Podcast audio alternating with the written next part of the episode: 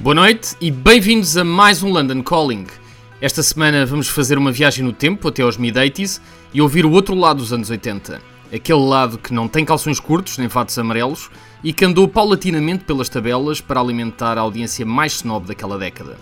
Bem-vindos então ao fascinante mundo da sofisty pop, a pop mais sofisticada dos anos 80.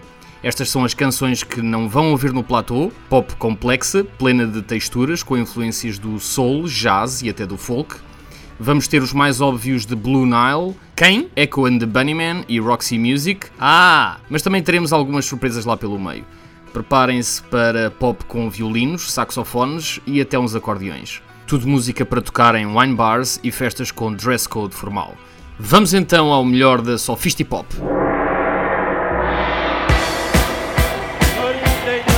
gentlemen, and welcome to Earl's Park. Tonight,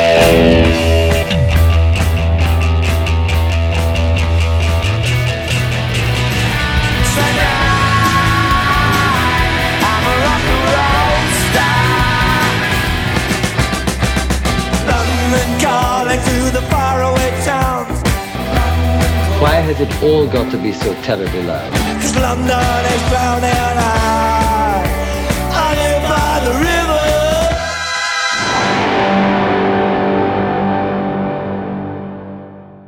Quando pensamos na música dos anos 80, a primeira sinapse remete-nos para o lado mais kitsch e libertino da década.